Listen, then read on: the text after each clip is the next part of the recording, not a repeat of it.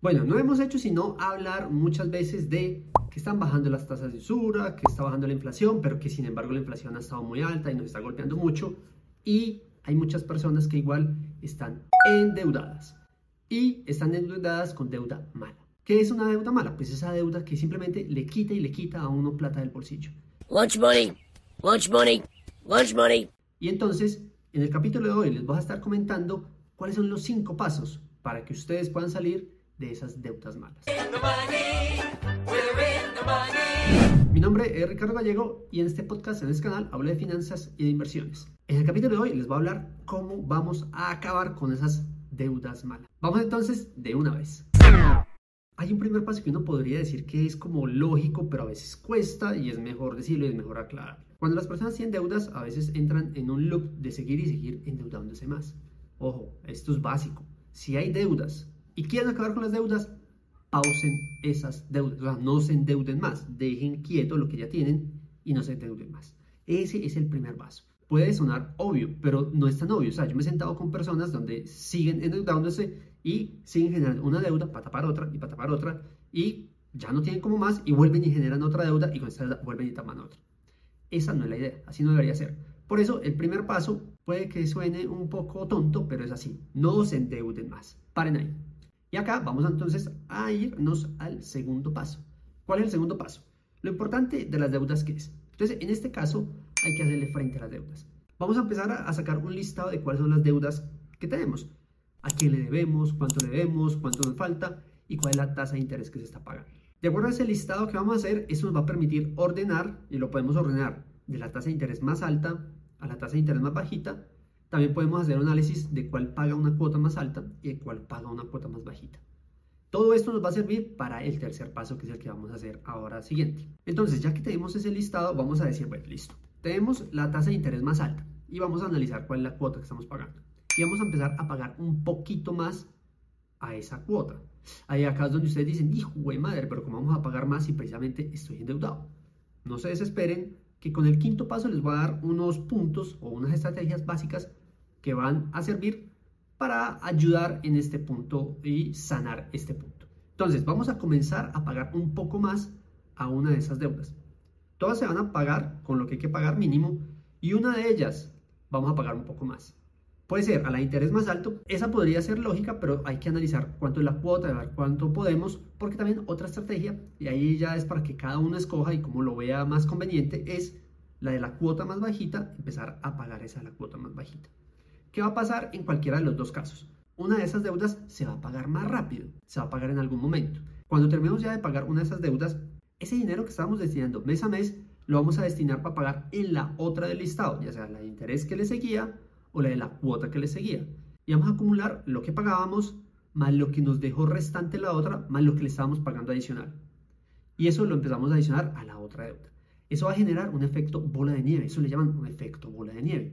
Y eso va a hacer que las deudas al principio no se va a notar mucho, pero luego cuando se empieza a salir de esa primera y empieza a montarse a las otras, eso va saliendo rápido. Es muy bacano y esto realmente va a aportar mucho para que terminen esas deudas. Luego nos vamos al cuarto paso.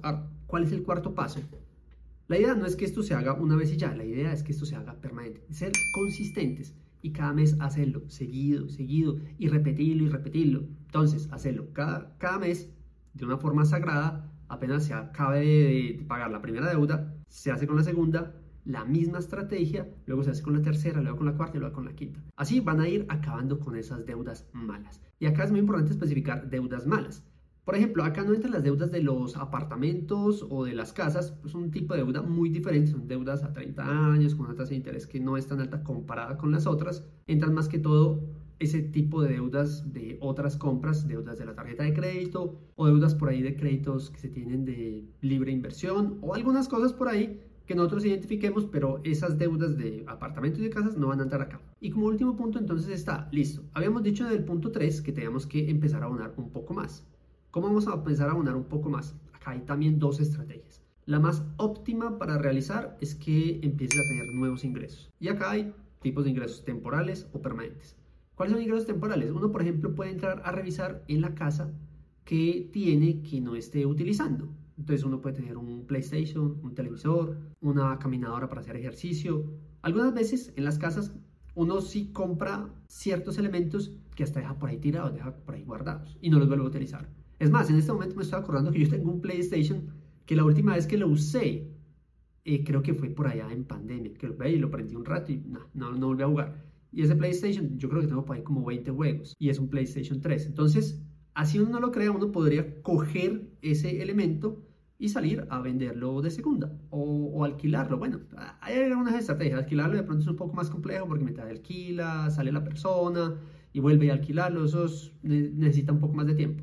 Si de verdad lo está usando, puede ir a venderlo. Lo puede vender en un marketplace de Facebook, lo puede vender en Mercado Libre, en donde sea. Entonces, esa es una alternativa. Puede coger ese elemento en este caso yo podría coger ese PlayStation y ponerlo a la venta y me podrían dar algo que si bien no estoy usando el PlayStation y si llego a estar endeudado, eso me serviría para poner a ese esquema que les decía de abonar más a esas deudas. Ahora, listo. Hicieron un barrido, ya vendieron lo que podían vender y no encuentran más. Hay otros, son los hábitos financieros y la idea es que se aprieten un poquitico mientras empiezan a salir deudas. ¿Qué es eso de apretarse un poquitico? Pues si están yendo a cine, si están saliendo a comer, si están comprando ropa, es póngale freno a lo que no sea tan necesario, a lo que no sea primera necesidad, póngale un freno a esas cosas.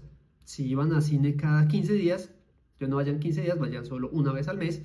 Y en ese que se están ahorrando, ponelo para pagarle más. Si están saliendo a comer a la calle y salen cuatro veces al mes, no salgan cuatro, salgan dos.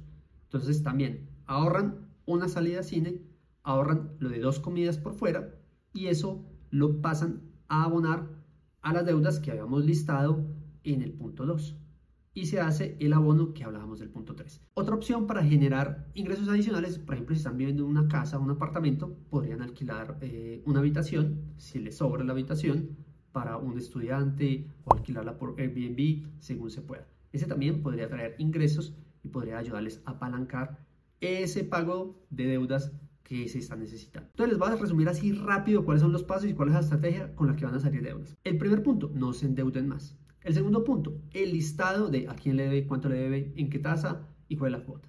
El tercero, de acuerdo a ese listado, empezar a escoger y a una de esas empezar a abonarle más y empezar a abonarle más y eso va a generar el efecto bola de nieve y ahí les va a ayudar mucho. El cuarto punto, consistencia, repetirlo, hacerlo, no parar, hacerlo todos los meses y verán que cuando salgan de esa primera deuda, eso le va a empezar a apalancar la segunda, la tercera, la cuarta súper rápido y van a salir deudas muy bien.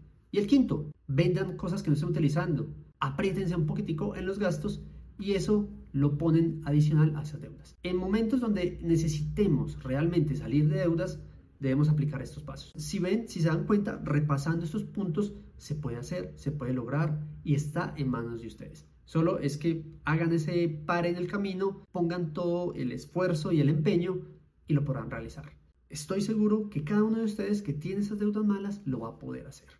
Vámonos para adelante y a salir de esas deudas malas y nos vemos y nos charlamos en una próxima oportunidad. Chao, chao, chao.